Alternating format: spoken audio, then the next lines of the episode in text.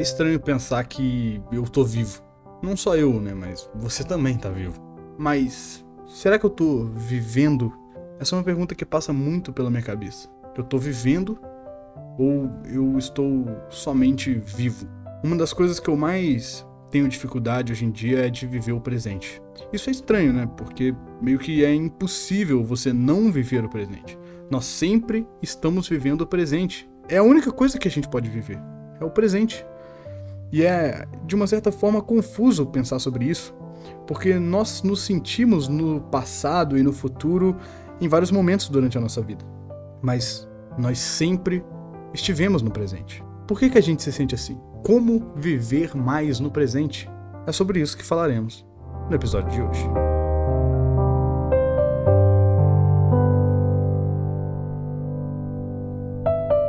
Oi, eu sou o Tinuco, e se você já passou por aqui antes e tiver interesse em avaliar esse podcast, fica à vontade, de preferência com cinco estrelas aí. Também me siga nas redes sociais, arroba TV. Enfim, uma coisa que eu sempre falo no final de todos os meus vídeos, de todo podcast, se você for no final de todo podcast, você vai ouvir a mesma frase. A existência é passageira.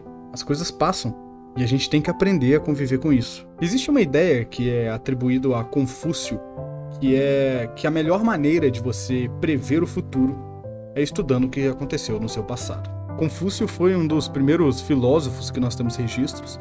Ele é um filósofo chinês, lá do período das primaveras. Enfim, ele falava muito sobre essa moralidade pessoal, sobre as melhores maneiras de se relacionar em sociedade e tudo mais. E esse pensamento que é atribuído a ele não é verificado, né? Porque é muito difícil você verificar um pensamento de uma pessoa lá de 500 a.C.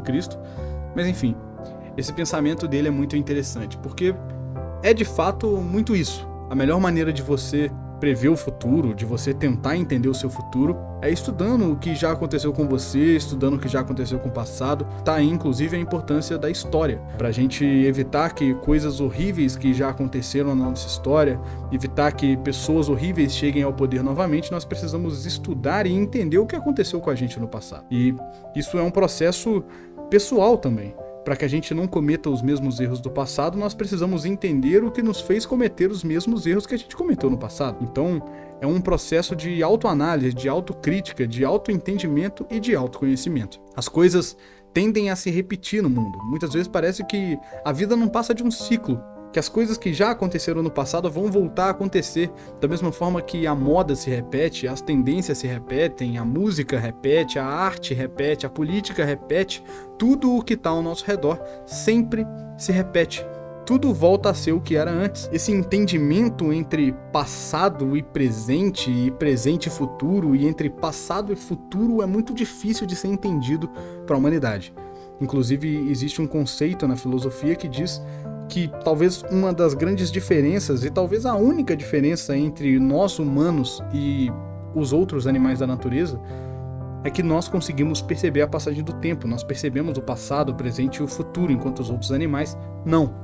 Em 1955, Einstein escreveu uma carta de pêsames para a família de Michel Besso, que foi um grande amigo de Einstein. Né? Os dois estudaram juntos em Zurique, na Suíça, eles participaram do mesmo instituto, depois trabalharam juntos naquele escritório de patentes do Einstein. Enfim, e em 1955 o Michel Besso morreu e o Einstein escreveu uma carta para a família dele ali de condolências, de pêsames, enfim. E o Einstein nessa carta diz algo muito interessante, que é o seguinte: a distinção entre o passado, presente e futuro é apenas uma ilusão teimosamente persistente. O que eu acredito que ele queira dizer com isso e a visão que eu tenho sobre esse pensamento do Einstein é que é difícil visualizar essa linha real entre o que era passado, o que é presente e o que vai ser o futuro. Porque na verdade, tudo acontece ao mesmo tempo. Nós somos o nosso passado. Nós vivemos o nosso presente e nós viveremos o nosso futuro. E eu vejo muita gente na internet e em todos os meios de comunicação dando um discurso meio que de rejeição ao passado, rejeitando as coisas que já se passaram, rejeitando a vida do passado, falando para você se abdicar totalmente do seu passado e ignorar totalmente o seu passado. E eu acho que existem muitas coisas que a gente pode aprender com o nosso passado. Óbvio que com moderação, né? Aquele que pensa muito no passado acaba vivendo nele, e eu não gosto da ideia de você viver no seu próprio passado, né? Você tem que entender o que é o presente, conviver com ele, compreender o presente e se ver no presente, e a partir disso você poder estudar o seu próprio passado como um meio de entender o que você deve fazer no agora e no futuro. E isso completa uma frase que Mário Quintana diz que é: o passado não reconhece o seu lugar, ele está sempre presente. E eu concordo muito com essa frase. O passado, ele está o tempo inteiro conosco.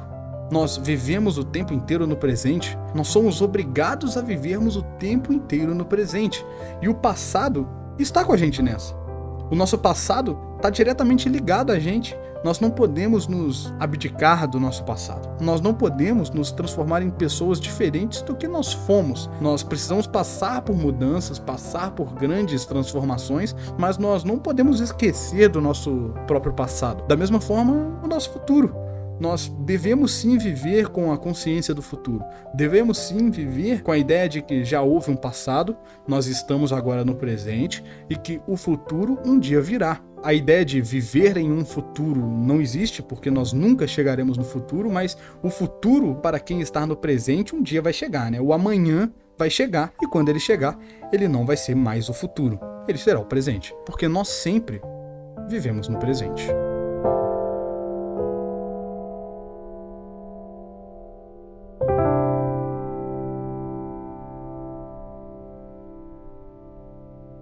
Eu sou uma grande prova disso que eu acabei de falar sobre música, sobre a música tá sempre se reinventando e tá sempre voltando às tendências.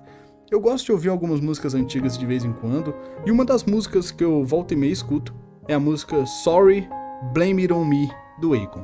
Essa é uma música muito interessante e tem uma citação nela que eu gosto muito. Eu sempre aprendo coisas com as pessoas mais aleatórias do mundo e o Akon é uma das pessoas que me ensinou uma coisa interessante. No início dessa música, eu vou traduzir o que ele diz, mas ele diz o seguinte: Enquanto a vida continua, estou começando a aprender mais e mais sobre a responsabilidade. E percebi que tudo que faço está afetando as pessoas ao meu redor. Então eu quero tirar esse tempo, aproveitar um tempo para me desculpar pelas coisas que eu fiz e pelas coisas que ainda não aconteceram. Essa música é inteiramente uma narrativa de desculpa para as pessoas que ele quer se desculpar. Ele se desculpa, por exemplo, por passar muito tempo na estrada viajando para fazer shows, provavelmente, enquanto seus familiares ou alguma pessoa que ele ama está em casa e ele não ter tempo para estar com essa pessoa. E esse é um problema relacionado ao presente, ao passado e ao futuro. Eu, inclusive, falei com a minha psicóloga esses dias que eu lembro muito de ouvir quando eu era criança que depois que você faz 18, depois que você sai do ensino médio, a vida voa, a vida passa num estalar de dedos e você nem percebe. E eu sempre falei: não, isso não, não. As coisas, pô, vão continuar passando na maior lentidão do mundo, vai ser tudo tranquilo. E eu sinto que eu tô chegando nesse momento da vida adulta onde as coisas estão realmente passando muito rápido. Eu vou na psicóloga toda quinta e essa última vez que eu fui lá, eu percebi percebi que, meu Deus, já é quinta. E foi muito estranho ter esse sentimento de a vida passar extremamente rápido. Eu acho que também tem um lado bom nisso, que é as coisas acontecem de forma rápida quando você faz o que você gosta. Quando você vive uma vida que você gosta, ela vai realmente passar rápida. Quando eu tava na escola e eu odiava estar na escola, eu odiava estudar, a vida realmente passava devagar porque cada aula era uma eternidade, uma tortura, era horrível estar na escola. E eu sentia que a vida demorava a passar. E agora que eu faço o que eu amo e trabalho com o que eu amo, a vida realmente parece que passa rápido. Segunda, terça, quarta, quinta, sexta, eu nem percebo passando. Mas é porque eu tô me dedicando tanto a um projeto e a um trabalho que eu amo que eu nem vejo o tempo passar. Mas enfim, não é sobre isso que eu ia falar. O que eu ia dizer é que existe um conceito de percepção do tempo. E eu sou muito apegado a isso. Eu tô sempre tentando perceber o presente como eu disse no começo do episódio, isso é confuso, porque nós sempre vivemos o presente, mas eu tento sempre fazer um exercício de entender que eu estou no presente. Eu tento sempre meditar para que eu consiga visualizar melhor eu mesmo no presente. Eu falo, eu estou vivendo agora, eu estou vivo.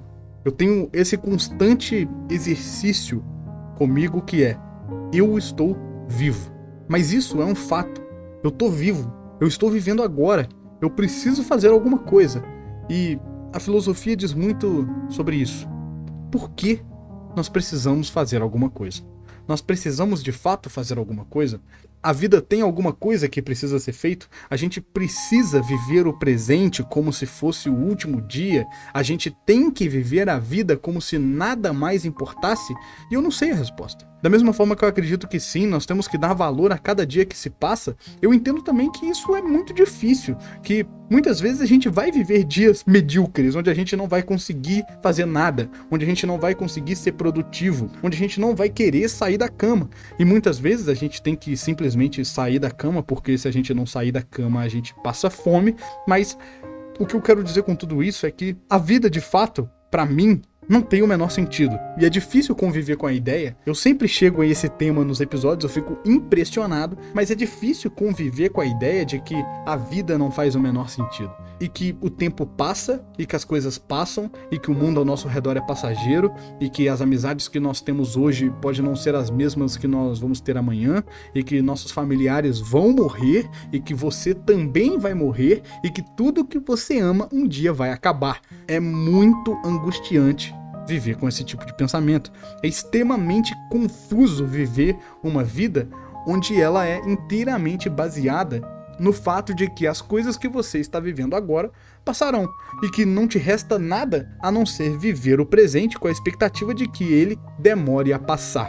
E esses dias, coincidentemente, eu estava vendo um programa que chama Provocações, que é um programa de televisão do Abu Janra, eu acho que é assim o nome dele, eu não lembro exatamente. Mas é um programa muito interessante, muito filosófico. E o objetivo é que o apresentador provoque o entrevistado. Ele já fez várias entrevistas com pessoas interessantíssimas, como Eduardo Sterblich, como Fábio Porchat, e até com grandes filósofos brasileiros, como o Leandro Carnal e como o Clóvis de Barros. E o que eu vou citar aqui agora é sobre o Clóvis. Sempre no final do programa, a pergunta que o Abu Janra faz para o entrevistado é a seguinte: O que é a vida? E o entrevistado tenta responder e ele pergunta de novo: O que é a vida? Ele pergunta três vezes. E o cara sempre tentando dar uma resposta melhor do que a outra.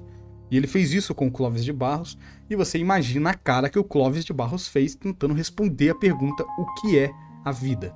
E no final, o Clóvis tem um pensamento que eu tenho também, que é a vida é sofrimento. Mas o que o Clovis completa é que eu não sofri antes de nascer e ele tem a ligeira impressão de que ele também não vai sofrer depois que morrer.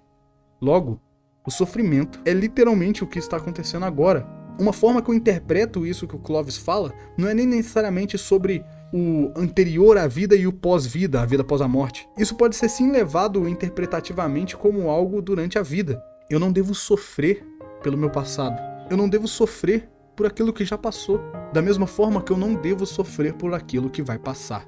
O estoicismo fala muito sobre isso. Eu já citei ele aqui algumas vezes. O estoicismo tem uma filosofia interessante que é a seguinte: ele diz: você não deve sofrer por aquilo que você não pode controlar. E o passado é incontrolável. Algumas coisas do seu futuro também. Um exemplo que eu gosto de dar é que o estoicismo prega para você não sofrer, por exemplo, se amanhã vai chover, se amanhã vai nevar, se amanhã vai ficar ensolarado. Você não tem como controlar isso. O que você pode controlar é: eu vou sair de casa com uma camiseta na mochila ou com um guarda-chuva na mochila. É o que eu posso fazer. Eu posso me preparar para o futuro. Mas eu não devo ficar em casa angustiado pensando: meu Deus, será que amanhã vai chover ou será que amanhã não vai chover? Afinal de contas, não tem como controlar isso. E se chover, o que você de fato pode fazer quanto a isso?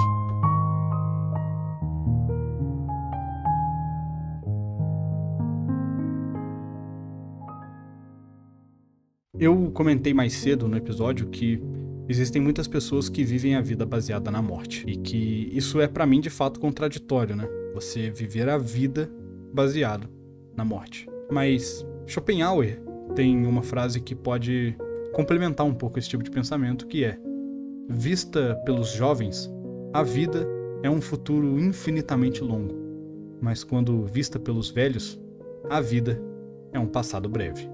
Ele diz isso em Aforismos sobre a Sabedoria da Vida, e Schopenhauer era um filósofo extremamente pessimista, né? Ele que fala essa ideia da vida de que a vida é sofrimento, que eu comentei sobre o Clóvis de Barros, e é estranho pensar que a morte um dia vai chegar, e ela vai chegar. É estranho pensar que a qualquer momento você pode simplesmente morrer. Eu já vi muitas pessoas, por mais curioso que pareça, tentando argumentar de alguma maneira a favor de que a morte, na verdade, pode não necessariamente ser tão ruim, mas eu eu discordo. Eu discordo disso. Primeiro, porque eu acho que isso é muito dito por Nietzsche, né? Quando ele faz a metáfora do abismo. E eu falei de Nietzsche, sim, foi quase no final do episódio. Você achou que eu não ia falar, né? Eu sempre falo do Nietzsche. Ele faz a metáfora do abismo de que ele pede para você se imaginar caindo de um abismo. E ele diz que muitas pessoas preferem acreditar que no final do abismo tem uma coisa positiva, tem um motivo para você estar tá caindo do abismo, que tem uma, uma lógica por trás daquilo, que nem vai ser tão ruim quanto parece, que algum alguma coisa vai te salvar no final, que tem uma razão para você estar tá caindo do abismo, e a verdade é que você está caindo do abismo. E a mesma coisa é com a morte. A morte vai chegar e a morte, ela tem tudo para ser a pior coisa que um ser humano pode sentir. Ela tem tudo para ser a pior coisa de todas. Racionalmente falando, a morte é antibiológica. A morte é algo que você não quer que aconteça. A morte é algo que você vai sofrer ao máximo quando estiver acontecendo.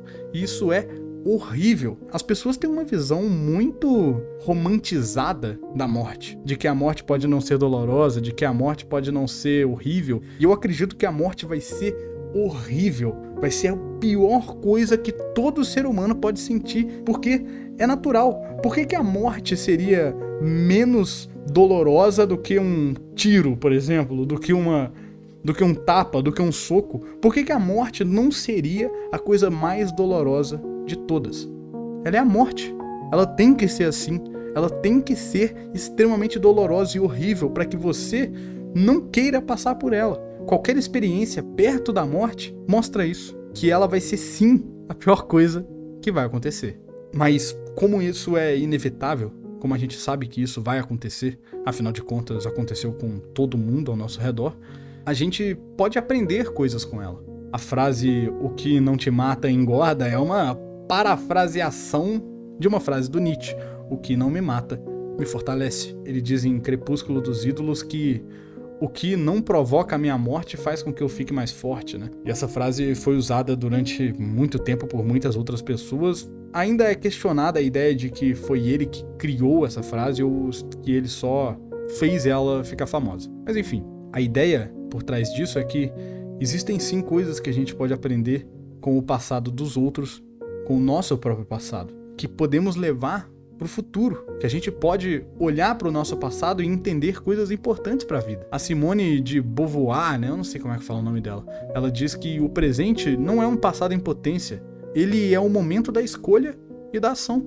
Ela fala isso em Amor e Liberdade, o ensaio de moral conjugal, e é extremamente importante esse tipo de pensamento. Porque o presente não é uma criação do passado com vontade. O presente é o presente. O presente é um momento onde a gente vai fazer as escolhas, onde a gente vai estar livre. Como Sartre diz, nós somos condenados a ser livres, nós estamos fazendo escolhas o tempo inteiro. Nós estamos vivos e presentes o tempo inteiro. E a tomada dessas decisões, as escolhas que a gente faz, as decisões que a gente toma, são o que vão criar o nosso futuro. É o que Alan Kay diz, que a melhor forma de prever o futuro é criá-lo. Se a gente cria o nosso próprio futuro, a gente consegue prever ele. Se a gente toma as decisões certas, a gente consegue prever o nosso futuro. E a gente precisa ter muita coragem para enfrentar o nosso próprio presente. A gente precisa sim ter muita coragem para viver o mundo como ele realmente é, o que Nietzsche chama de amor fati. A gente precisa sim ser muito corajoso para isso acontecer. Shakespeare, em uma de suas peças, diz que os covardes morrem várias vezes antes de sua morte, mas o homem corajoso experimenta a morte apenas uma vez. A morte, como sentido da vida, é algo extremamente presente. É algo que não sai da minha cabeça. Para mim é muito difícil conviver com a ideia de que eu vou morrer um dia e que é estranho viver com a ideia de que você vai morrer um dia, porque é contraditório estoicamente falando, se é que essa palavra existe, é muito difícil você se controlar e pensar, nah, tá tudo bem, né? Um dia eu vou morrer. Com a ideia dos estoicos de que você não deve se preocupar com o que é incontrolável. E a morte é incontrolável. E eu nem necessariamente me preocupo com ela, mas eu penso nela volta e meia. Eu penso que as coisas que estão ao meu redor, agora, no presente, vão passar. Que a vida do presente vai passar. Que as coisas que eu conheço e o mundo como ele realmente é hoje vai passar um dia. Tudo que está ao nosso redor, todas as pessoas que a gente já conheceu, familiares, amigos, parentes, colegas de escola, pessoas que a gente deu um oi na padaria. Um dia, todas essas pessoas vão morrer. E você também. Você também um dia será um, um mero nada na história. Talvez a graça da vida seja que ela seja mutável. Talvez a graça da vida seja que exista a morte. Mas nós só vamos saber de fato se é isso mesmo quando a morte chegar.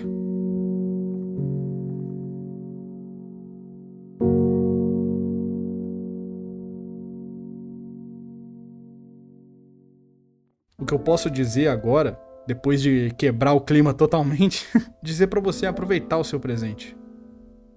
Olha ao seu redor, se você acabou de passar por um momento de dificuldade, ou se você tem medo de passar por um momento de dificuldade, aproveita o presente. Olha as coisas ao seu redor. Procura aquilo que faz sentido para você. Veja as pessoas que de fato te causam coisas positivas, que de fato estão com você para a vida. Olha para as pessoas ao seu redor e veja aquelas que estão com você mesmo. Quando eu digo se afaste das pessoas que te fazem mal, essa primeira pessoa que vem na sua cabeça deve ser a que você deve se afastar. Então, usa o grande poder que a humanidade tem de entender o passado, o presente e o futuro a seu favor. Tenta viver um pouco mais o presente. Eu lembro que em uma conversa com um amigo meu, a gente estava na varanda aqui da minha casa e eu falei para ele: Caramba, cara, quanto tempo eu não olho para o céu? Quanto tempo eu não vejo o céu tão bonito quanto está agora? Mas a beleza desse momento não estava no céu, no momento em que a gente estava vivendo, e sim na experiência de perceber o presente. Você já abraçou a sua mãe hoje? Você já abraçou o seu pai hoje? Já falou: Te amo, pai. Te amo, mãe. Você já aproveitou as pessoas que estão ao seu redor? Já mandou uma mensagem para o seu amigo e falou: Pô, obrigado por tudo. Se você é religioso, você já rezou hoje? Já agradeceu ao seu Deus pelas coisas que você acredita que tem acontecido por conta dele? Você já meditou para tentar perceber o presente? Afinal de contas, a vida é isso. E a pergunta que eu deixo aqui no final desse episódio é: do que adianta viver uma vida se você não percebe ela passando?